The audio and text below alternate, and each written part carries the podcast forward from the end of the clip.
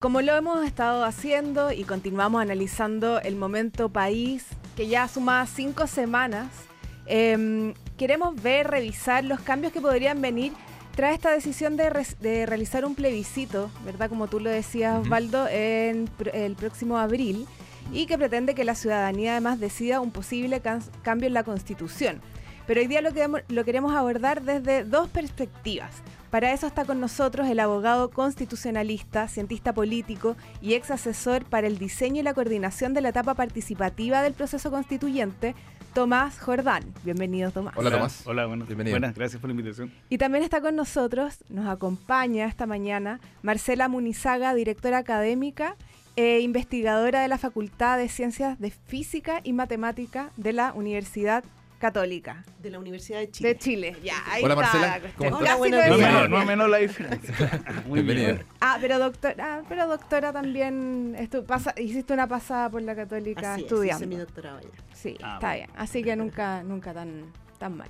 Tomás, diga. Marcela, eh, partamos por la base de, toda esta conversación que tiene que ver con la Constitución en sí. ¿En qué consiste una nueva Constitución? Qué márgenes em, pone una nueva constitución para un país y qué tan importante es para un funcionamiento de un país esta Carta Magna que todos los países la tienen. Sí. Eh, voy a hacer una, antes. ¿Qué es una constitución y qué es una nueva constitución? ¿Vale? Que, eh, las constituciones todas tienen dos elementos en común. Ordenan el poder político, fijan las principales instituciones y cómo se equilibran entre ellas. Y lo segundo es que establecen los derechos fundamentales de las personas. ¿okay? Es decir, hay ciertos bienes como la vida, la salud, eh, la conciencia, que lo consideramos tan valiosos que tienen que estar en la cúspide de las normas que se llama constitución política. Y esto produce un efecto, que cualquier norma no, eh, cualquier norma siguiente, la ley o el reglamento, no pueden contradecir ni esta ordenación del poder, ni afectar los derechos fundamentales de las personas. Así opera el sistema jurídico constitucional. Ya. Ese es como el, marco entonces de la constitución, lo, lo, que se va poniendo ahí. Sí, y la nueva constitución tiene que ver con que la constitución nuestra eh, no obstante tener esa estructura, eh, fue dada en dictadura, eh, ha pasado casi 39 años en cual hay ciertos cuestionamientos de fondo y de forma a ella y por lo tanto en esta última semana hemos dado presencia de la apertura de un proceso constituyente que busca, en un acuerdo transversal de toda la política, más ojalá con mucha legitimidad ciudadana, otorgarnos una nueva constitución, volver a discutir esa estructura de poder y qué derechos fundamentales vamos a tener. Claro, porque em, mucha gente se preguntaba cómo, cómo llegamos, porque todo esto hace cinco semanas partió con, por ejemplo, bueno, partió con lo del, lo del metro, con la evasión, pero luego em, la mayoría de la gente lo que empezó a pedir fue salud, eh, pensiones. Salud y pensiones era lo que más llamaba la atención, aparte de dignidad y todo eso. Eh, ¿Cómo se llega a que esas necesidades y esas peticiones se transformen es la necesidad de cambiar la constitución. Para mí, está muy bien. Eh, que no Para es menor. quiera. Sí, que Marcela quería. Eh, tiene que ver con lo siguiente. Eh, nosotros llevamos una historia como en cuatro ciclos grandes de búsqueda de una nueva constitución política. Y voy a terminar con lo que tú acabas de comentar. En la primera, cuando se dicta la constitución en los 80, básicamente fue construida desde un solo sector, que era lo adherente a la dictadura, y por lo tanto todo el otro sector político y social estaba fuera de ese, acuerdo político inicial. Viene en los 90, se trata, se utiliza una fórmula que es reformar la constitución, que es su cúspide del 2005 con el expresidente Lago que firma esta idea de nueva constitución. Que tampoco fue fácil. No, porque básicamente la, lógica es que unos querían cambiarla y otros no. por lo tanto se produce con, la lógica del veto. Con la lógica del veto. Viene el proceso constituyente de la presidenta Bachelet entre 2014 y 2017, eh, en que hay un proceso participativo y que no es menor por eso lo ligo a lo y viene hoy día, estas manifestaciones.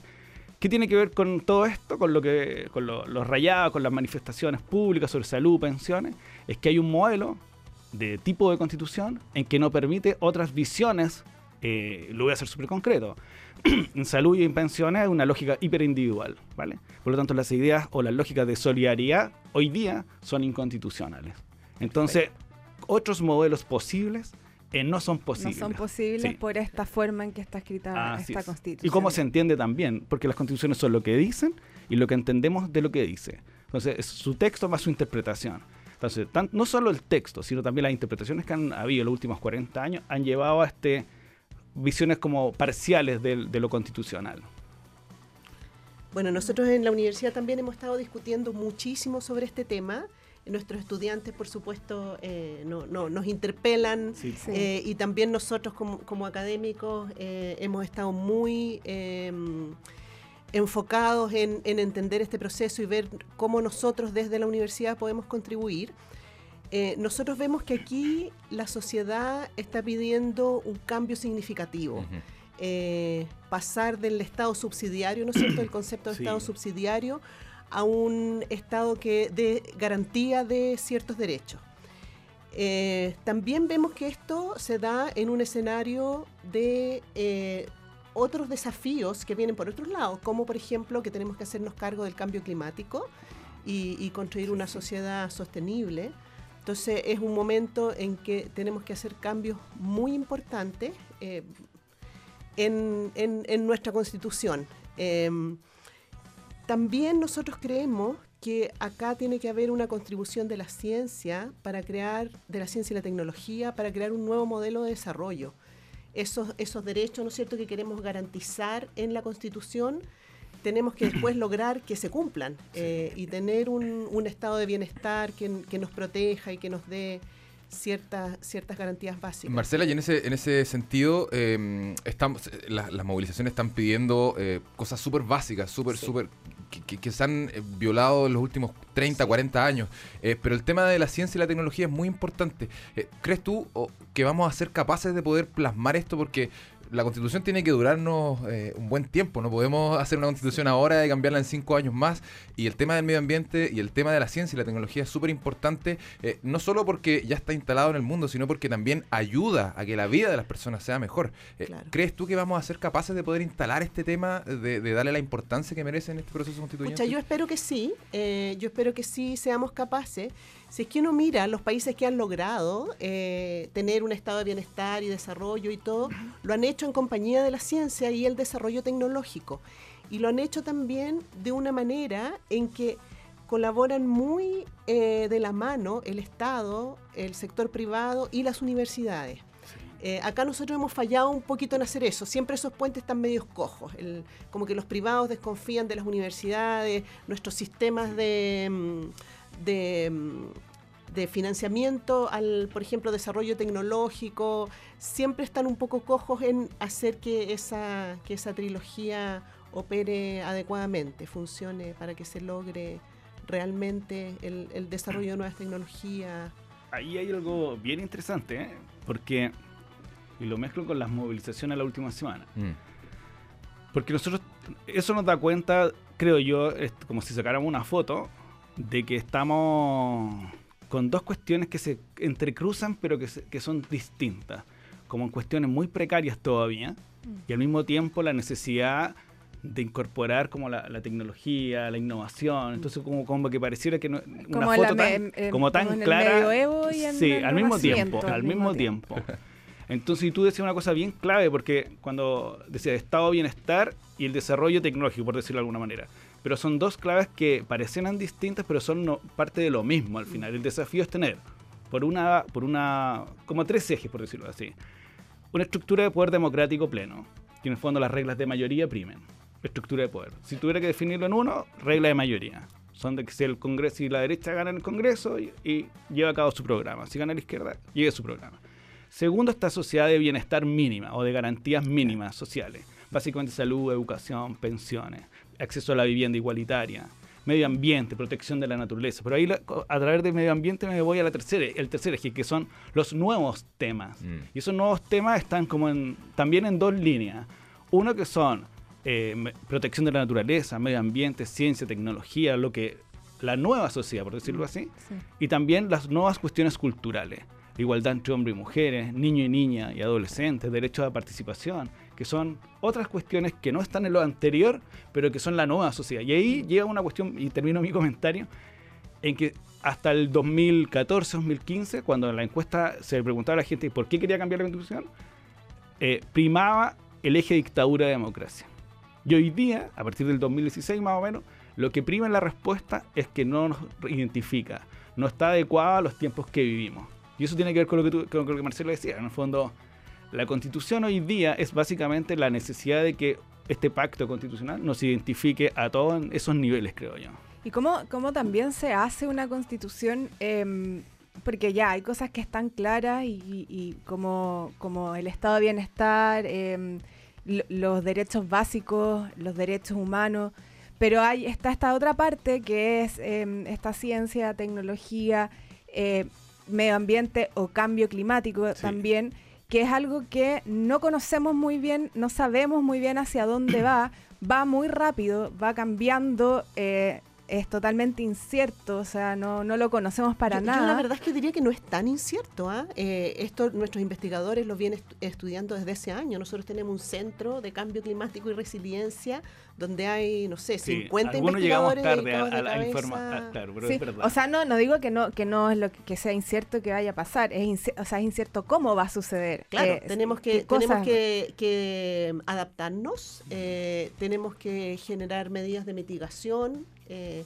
pero está bastante estudiado ya qué tenemos que hacer. El siguiente paso ya es hacerlo. Ah, Si ya un poquito se sabe lo que tenemos que hacer. Y eso ya está, ya hay conversaciones, por ejemplo, con em, los que están desarrollando esta nueva constitución, los que están intentando desarrollarla. Em, con la academia está se ve una apertura de, de, de ganas de conversar, de diálogo, de, de vincularse. O sea, yo creo que ahí, no sé, Tomás me puede decir, yo no sé quién está desarrollando la nueva constitución ahora. Yo entiendo que está todo el país conversando qué es lo que queremos eh, y en abril en este plebiscito se va a definir cómo va a ser el mecanismo, ¿no? Sí. Eh, Dos cosas hay. Una, eh, la, constitución dice pocas cosas pero muy profundas. ¿okay? En el fondo no es un texto muy largo. Perfecto. Eh, lo importante es que eso, eso, que dice habilite a que las cosas pasen, por decirlo de algún modo, y cambien. En el fondo, si nosotros lo ligamos, por ejemplo, a ciencia y tecnología, y tuviéramos que exigirle algo a los constituyentes en algún momento, es que establezcan las frases correctas para que eso se produzca. La colaboración público-privada, la investigación, el derecho al acceso a la tecnología, la libertad investigativa. En el fondo, la Constitución siempre tiene que señalar el marco muy general a partir del cual el debate democrático va tomando su curso. Entonces, mm. seguramente eso habilita a que el legislador, la, confluencia entre eh, universidad y poder político, lleguen, saben que este es el mejor modelo de desarrollo para nosotros. Pero eso lo tiene que habilitar la Constitución, en ese sentido. Perfecto. Cuando fija un marco general. Volviendo al tema del medio ambiente, que me parece bastante interesante, sobre todo considerando la geografía de Chile, que tenemos bastante, bastante. Eh, hagamos un ejercicio, eh, la Asamblea del Futuro. ¿Qué creen ustedes, eh, Tomás Marcela, que debería incluir respecto de este tema la nueva constitución? ¿Cómo si fuéramos asambleístas? Claro, si fuésemos asambleístas, ¿cómo, cómo, cómo deberían protegerse los ecosistemas chilenos, las especies chilenas a nivel de producción, de, sistemas de producción? Porque sabemos que aquí, por ejemplo, en el sur de Chile se explotan mucho los árboles, se explotan mucho las aguas en el norte, etcétera. Eh, ¿Cómo deberíamos proteger el tema medioambiental aquí en Chile, considerando que estamos jugando contra el reloj, finalmente? Claro. A ver, lo que se ha planteado, de hecho aparece ayer una nota en el Mercurio donde hablan varias personas, entre ellos Pilar Moraga, que es abogada del Centro de Cambio Climático y Resiliencia, y lo que ella dice es que en la Constitución tiene que haber mayor balance entre el pilar económico y el pilar ambiental. Eso es fundamental. eso es fundamental porque hoy día está prima solo lo económico, ¿no es cierto? Y lo otro es Hay una constitución económica muy profunda. Tampoco tú te puedes decir solo lo ambiental, porque podemos proteger la naturaleza completamente y nos morimos de hambre. No, tampoco es la idea, ¿no es cierto? Eh, entonces lo que hay que buscar es un equilibrio, un, un adecuado balance en cómo cuidamos nuestro planeta y al mismo tiempo permitimos un modelo de desarrollo que nos permita alimentarnos, vestirnos, trasladarnos y todo eso. Y, ahí, uy, hay muchas cosas. Un elemento bien importante es la energía, em, porque gran parte de las emisiones de los gases de efecto invernadero tienen que ver con la energía que usamos para el transporte y para todas nuestras actividades. Y ahí nosotros tenemos un gran potencial, porque nosotros en este país tenemos sol, tenemos agua, tenemos litio, tenemos, viento. Entonces. Y está todo más o menos instalado. Eh, tenemos todos los elementos para poder hacerlo realmente bien. Y en una constitución se podría asegurar, por ejemplo, que un Estado, el Estado de Chile, em, tenga que sí o sí invertir en este tipo de energías, no solo por invertir, sino que para su propio funcionamiento usar estas energías. ¿Se podría establecer en una constitución? No sé, yo ahí le preguntaría a eh, Tomás. hay dos cosas que, me gustaría decir. Una, en el proceso participativo 2016, eh, entre las prioridades que aparecieron preeminentes fue la protección de la naturaleza. Y es de las cuestiones que aparecieron espontáneamente. ¿Espontáneamente en qué sentido? Mm. De que nosotros cuando estábamos siguiendo el proceso no habían grandes grupos movilizados por esos temas. Mm. No existía Greta Thunberg todavía. No, pero ¿qué te quiero decir? Que espontáneamente las personas en sus cabildos, eh, Vela, eh, apareció eso ahí. Y nosotros, o sea, si hubiese hecho un listado a los constitucionalistas, escriba los 15 temas que van a estar, ese no hubiese estado. Entonces quiero decir que hay una cultura de... Salió de la, propia gente. Sí, totalmente. Y eso se, expresaba como en tres elementos que son típicos de las constituciones, como los valores que la fundan, como los deberes del Estado y como los derechos de, la, de las personas para proteger la naturaleza, que es distinto, por ejemplo, hoy día lo del medio ambiente, que tú hay una contaminación, ¿vale? Y tú dices, ya, eso está contaminando y, me, y puedo recurrir en contra de eso. Pero esto era un poco más allá, que era tu espacio protegerlo, ¿vale? Entonces tú podías accionar, por decirlo así, para que el Estado te protegiera, no sé, una laguna, un espacio. Y eso quiero, y voy a la tu pregunta. Me parece que algunos de esos elementos tienen que estar en el nuevo texto, como una directriz general y un deber del Estado y un derecho también de las personas y esa protección.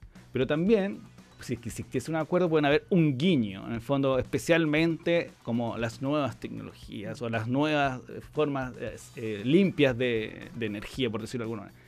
Y eso, si el acuerdo da, podría perfectamente estar. Lo que, lo que sí, esto es más personal, como lo decían, son pequeños guiños hacia el debate democrático, por decirlo así. Vamos a ir por acá. Más que de todo trasladarlo a la Constitución, que, que otra de las como cuestiones que pasa. Si todos queremos que todo esté en la Constitución y hay que tener claridad que algunas cosas básicas están ahí y otras van a estar en ley, y reglamento y eso. Pero eso ese es el equilibrio, yo estoy de acuerdo con Marcela. Pero debería estar como en esta... Es que es parte como idea del, del, de nuestra, transversalmente en la sociedad, en la naturaleza es un tema, no, no, no, o no sea, es claro, ineludible. Es que si no, no vamos a tener, no vamos a tener futuro ni nada, así que claro. Claro, y ahí concuerdo con Marcela que el equilibrio entre libertades económicas, por decirlo así, y protección, se juega el futuro. Eh, y eso está en el talento de los constituyentes eh, de cómo establecerlo. Sí, me imagino esa discusión, porque también la, claro, la, ahí la economía, cómo, cómo va a jugar el rol para... bastante es que se liga varias cosas, porque una naturaleza, energía, agua, eh, entonces, por eso, como sigo tu razonamiento, en fondo, se juegan hartas cosas. ¿Qué va a pasar en el sur? Pueblo indígena. Pueblo indígena. Que también hay una cultura de protección, entonces es como una especie de entretejido, en el fondo, de elementos constitucionales que tienen que darnos como un resultado avanzar hacia un modelo eh, de equilibrio, por decirlo así. Quiero plantearle el tema de la tecnología y las redes sociales, que es algo que ya está instalado en, nuestras sociedades. De hecho, mucha gente se informa por ahí, se comunica por ahí. Eh, ¿Debiese estar regulado este tema eh, en una nueva constitución, más allá del uso o mal uso de redes sociales, sino que eh, con el tema de la protección de los datos de la gente. Estamos tarde. Sí, es que, a ver, regular en extremo, no. Yo creo que básicamente porque, sí, porque y la protección de datos me parece que hoy día es, clave. Es necesario igual. Es necesario. Pero estamos en un escenario en que las tecnologías como que todavía no tienen los márgenes claros. Entonces, mira, me pasó, nos pasó en la, modificación de la ley de financiamiento de la política y de regulación que me tocó participar en 2015. Y, salió la misma pregunta. Había que regular la publicidad en redes sociales, porque las fakes y toda esta cuestión. Y la conclusión era que es tan cambiante que cualquier cosa que tú escribas va a ser superado. Lo que hay que, establecer son las reglas mínimas que tienen que ver con la protección de las personas. Mm. Quizás educar mejor al final. Y, porque la tecnología va a cambiar. O sea, capaz que estas redes no sean necesariamente las mismas y por lo tanto lo que tenemos que hacer es cuáles son los elementos esenciales que van a estar, que somos nosotros. En este caso, por ejemplo, que hablamos delante, hay una cuestión esencial de la naturaleza, por otro lado, pero en este caso de redes, las personas. Protegemos mm sus, sus, datos, la, persona misma, me refiero. No sé si Marcela cree. Sí, tú por ahí mencionaste la palabra educar. Eh, yo creo que ese es otro pilar fundamental eh, para todo. O sea, para lograr eh, que la gente no se deje llevar por la fake news, para lograr un nuevo modelo de desarrollo, para lograr una, una sociedad de bienestar, es fundamental que el Estado garantice buena calidad de la educación desde la prebásica, básica, media, eh, hoy día en las universidades de alguna manera tenemos gratuidad, ¿no es cierto?, para el 50% más pobre, pero... Eh, hay un camino para atrás que hay que hacer también. Hay un camino para atrás que recorrer, que necesita mucho trabajo. Una buena educación quizás no va a necesitar tanta regulación porque al final vamos a estar todos educados, por ejemplo, en medio ambiente, por ejemplo, en, o sea, conociendo la naturaleza realmente, nosotros vamos a querer cuidarla. Y vamos a estar mejor preparados para enfrentar lo que viene. Sí, estamos mejor educados. Em, bueno, estamos conversando con Tomás Jordán, abogado constitucionalista, cientista político también, eh, y con Marcela Munizaga, directora académica y de investigación de la Facultad de Ciencias Físicas y Matemáticas de la Universidad de Chile. Maca, yo te quiero contar que con BTR la entretención es más rápida en tu hogar. Contrata ahora el pack Vive más de BTR con Internet Mega 470 canales HD y disfruta cuando quieras de toda la entretención. BTR, vívelo hoy. Sí, disfruta en tu hogar la entretención sin límites contratando el pack Vive Más de BTR con internet Mega 400, 70 canales HD, VOD, Replay TV y BTR Play. BTR, vívelo hoy. Al igual que todos, Coca-Cola sueña con un mundo sin residuos. Para lograr este objetivo, Coca-Cola te invita a depositar latas y botellas en los puntos limpios y así evitar que se transformen en basura. Para más información de sus iniciativas sustentables, visita coca-cola-de-chile.cl. Nosotros en Congreso Futuro nos vamos a una breve pausa, pero les dejamos la invitación para que nos envíen sus mensajes de voz, al WhatsApp Cooperativa más 569-78880770. Ya volvemos con em, Tomás Jordán y Marcela Munizaga aquí en Congreso Futuro. Un viaje hacia las ideas que cambian y cambiarán nuestras vidas. Congreso Futuro. Seguimos acercando la ciencia a todos. Congreso Futuro en cooperativa. Continuamos conversando en este Congreso Futuro de día domingo, son las 10.31 de la mañana. Eh, un domingo tranquilo donde queremos eh, hablar sobre este, mm, esta nueva constitución, cómo debería hacerse, cómo nos gustaría que fuera quizás. Em, y, tenemos varios temas que hemos tratado, medio ambiente, pueblos indígenas, em, cosas que van a estar en esta, o deberían estar en esta nueva constitución. Eh, de alguna manera para poder también ser un poco, vamos a ser como una constitución vanguardista dentro de, Latinoamérica y quizás en el mundo si es que todo esto sale bien. Marcela, tú hablabas un poco ahí entre afuera del micrófono y lo importante eh, que tiene que ser el tema territorial. Lo hemos hablado también en otros programas de Congreso Futuro, le hemos dado la importancia necesaria a, a poner el foco en el territorio, a las cosas que ocurran en el territorio y a las que un poco están invisibilizadas. Sobre todo, por ejemplo, zonas de sacrificio y bastante gente que vivía, que vive en paupérrimas condiciones y además intoxicándose. Por ejemplo. Claro, eh, a mí me preocupa mucho eh, la mm, segregación territorial que tenemos hoy día y a mí me parece que de alguna manera debiera buscarse que nuestra constitución garantice equidad en el acceso al territorio, no sé cómo plantearlo, mm. em, eh, derecho a la ciudad y a la movilidad, integración de barrios, que todos tengamos acceso a la misma ciudad. Eh, hoy, día si tú miras, por ejemplo, en Santiago, es como que hubieran distintos países. Si tú te mueves por distintos barrios. Y en dos o tres cuadras de repente.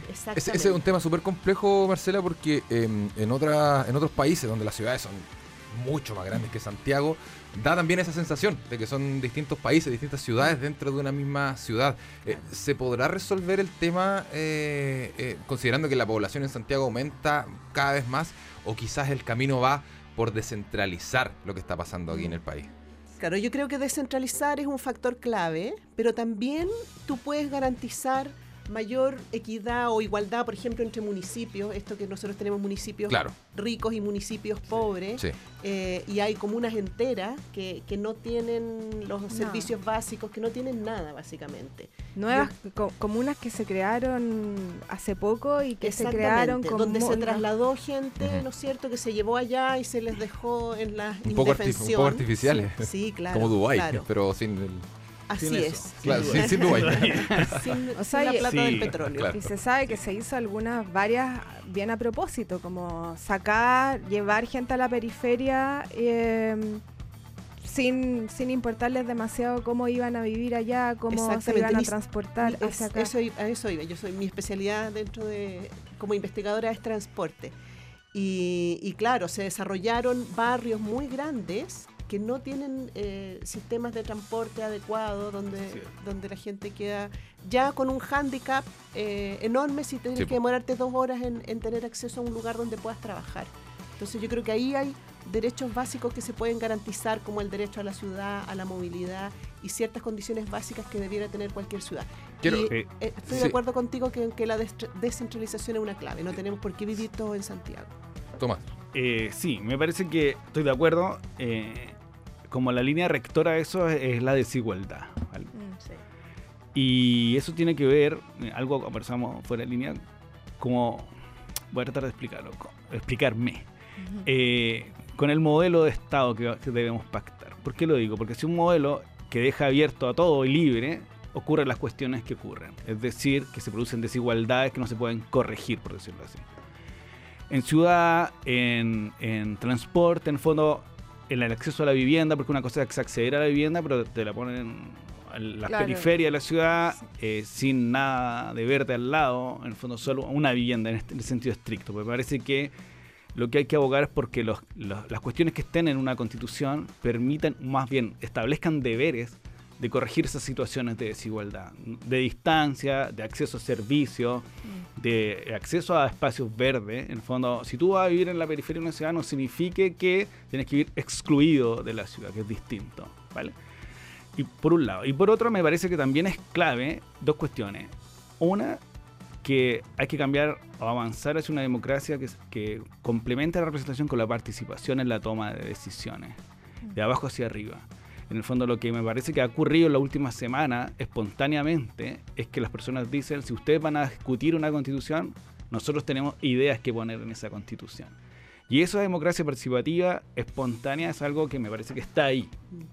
Entonces vamos a tener un ciclo hoy día, en los próximos meses, una mezcla entre democracia representativa, democracia directa a través de plebiscito, democracia deliberativa que ha ocurrido, y ojalá esto se plasme en los textos, en el texto constitucional que habilite esta participación pública. Y tercero, perdón, sobre la, regional, sobre la descentralización, bueno, está ligado a lo anterior, que tiene que ver con qué tipo de modelo de Estado quieres. Si va a seguir siendo 100% unitario, por lo tanto todas las decisiones se concentran y después se bajan, o va a tener autonomía o cierto grado de autonomía en los espacios territoriales regionales y provinciales para que se puedan tener tomar también sus propias decisiones de acuerdo a sus propias realidades. Y eso es una decisión no menor. Sí, es que en ese sentido también si es que se les da el, eh, derecho y se diseña bien urbanísticamente el, eh, país, em, debería funcionar porque, por ejemplo, si te vas a la, a la periferia y te dan una vivienda, te deberían dar también el, ese colegio o esa escuela que te asegura que tú no tienes que transportarte durante dos horas, pero puedes caminar a la esquina y te vas a encontrar con educación digna y de calidad. Te vas a encontrar con eh, salud digna y de calidad. Y eso es, o sea, me imagino que debe costar millones y millones de dólares, pero también perdemos millones y millones de dólares todos los días, eh, cada uno tratando de salvar su propia vida y su propia educación y la educación de sus hijos. Entonces... Sí, eso no es menor, porque tiene que ver con uno como lo las críticas que se le hacen a la constitución actual, ¿dónde pone el eje rector? ¿Vale? El otro día me hacía una comparación entre la constitución alemana y la constitución chilena, que son en realidad totalmente distintas, pero para este efecto permite la comparación, porque ambas consagran la libertad de enseñanza, por ejemplo. Pero el eje rector en la constitución alemana es la educación pública, porque genera corrección de todas las desigualdades posibles. Y nuestro eje rector está en la, en la educación privada. El eje rector. Cuando la presidenta, expresidente Bachelet quiso corregir ese elemento, eh, pues ocurrió lo que ocurrió. Incluso me acuerdo un voto del Tribunal Constitucional que decía que toda la reforma de la presidenta era inconstitucional. Toda. Cualquier cosa que dijera. Está escrito ahí. Entonces, quiero decir que para, para corregir desigualdades también tiene que poner ejes rectores. Y eso va a ser lo que va a orientar la política pública. Tanto en ciudad, igual, en educación, salud, en todo. Claro, porque al final todo se une y es un gran ecosistema que debería funcionar si es que se hace Tal Cual. Estamos mirando em, en esta discusión de la Constitución mucho a los países europeos que al parecer han hecho un buen trabajo eh, en sus cambios constitucionales. Em, ¿Les parece, Marcela Tomás, que Chile podría quedar con una constitución adelantada a sus tiempos en temas regionales. tiene que ver también un poco con la historia de Chile. La constitución del 80 no no soportó más, eh, era muy desigual eh, para buena parte de la población, no así en, otras, en otros países de Latinoamérica. ¿Creen ustedes que estamos, nos vamos a pegar un salto quizás eh, con esta constitución respecto al nivel Vamos a hacer los jaguares de Sudamérica. Vamos a hacer los jaguares de Latinoamérica. Vamos a hacer el oasis. Ahora somos más pero, de buena, ahora pero de buena manera, de buena manera, de buena manera. Por fin. O sea, yo creo que le vamos a poner todo el empeño para que así sea. Yo tengo esperanza de que vamos a poder construir un mejor país partiendo por, por la constitución, así que ojalá lo logremos. Ojalá. Eh, sí, pero yo creo que hay dos, perdón las definiciones que hago, pero es que... Eh, no, pues está bien. queremos eh, hay cosas que estamos en deuda y otras cosas que tenemos que saltar, por decirlo así. En, las correcciones de desigualdad estamos en deuda. El pueblo indígena estamos en deuda. Somos el único país con pueblo indígena en Latinoamérica que no tenemos reconocimiento constitucional. Y al mismo tiempo tenemos que pegarnos saltos hacia adelante, que tiene que ver con lo que estamos conversando hoy día sobre la habilitación de la ciencia, la tecnología, la innovación, eh, por un lado, los nuevos, las cuestiones culturales que están ocurriendo. En el fondo, la Constitución dice hoy día, la familia es el núcleo fundamental de la sociedad. y tendría que ser la, familia en sus diferentes tipos es el núcleo fundamental de la sociedad, a lo mejor. Y eso ya es un salto cultural gigante. Y los derechos de los niños y niñas, esta igualdad, a lo mejor incluso de salario en la Constitución entre hombres y mujeres, son saltos cuánticos que nos tenemos que pegar. Esperemos estar preparados para ese salto. Se vienen eh, meses de discusión eh, bien ardua. De ahí va a estar aportando la academia, va a estar aportando los abogados también. Eh, la gente tiene que interesarse también mirarse las caras, decirse las cosas, lo que les molesta, lo que les gusta. Eh, eso es muy importante para este proceso constituyente que finalmente hay que construirlo entre todos. Em, Tomás Jordán, Marcela Munizaga, les queremos agradecer mucho haber eh, compartido con nosotros aquí en Congreso Futuro. Eh, tenemos tiempo para un último mensaje si quieren decir algo sobre este proceso, llamar quizás a la gente a participar. Yo, mi, mi, mensaje sería recuperar los valores chilenos que tenemos de la solidaridad, de construir entre todos. Yo creo que estos últimos años eh, nos, nos, han alejado, nos, nos, han puesto muy individualistas. Sí, autómatas eh, casi, ¿no? Sí, sí, así que creo que tenemos que, que recuperar nuestros nuestros valores chilenos, en, en, particular la solidaridad, la empatía eh, y entre todos construir un mejor país. Me tomo lo de Marcelo y lo voy a graficar en que vaya, vayamos a votar en el plebiscito. Ojalá que vaya mucha gente y que mucha gente vote que sí en la primera pregunta, que quiere cambiar la constitución y la convención, eso lo dejo, yo creo que sea 100% electa, pero, pero creo que es un, un hito para recuperar esos momentos, esa confianza entre nosotros, me parece. Darnos nuestras propias reglas por nuestras propias decisiones. Y si la embarramos, la embarramos entre todos. Sí, también es cierto. La corresponsabilidad. La democracia puede salir bien o mal, pero bueno. Pero seamos corresponsables. Tomás Jordán, Marcela Munizaga, muchas gracias por estar aquí en Congreso Futuro. Que esté muy bien. Muchas gracias. Gracias, gracias. por la invitación. Congreso Futuro. Innovación, noticias, los desafíos que vienen y cultura pop.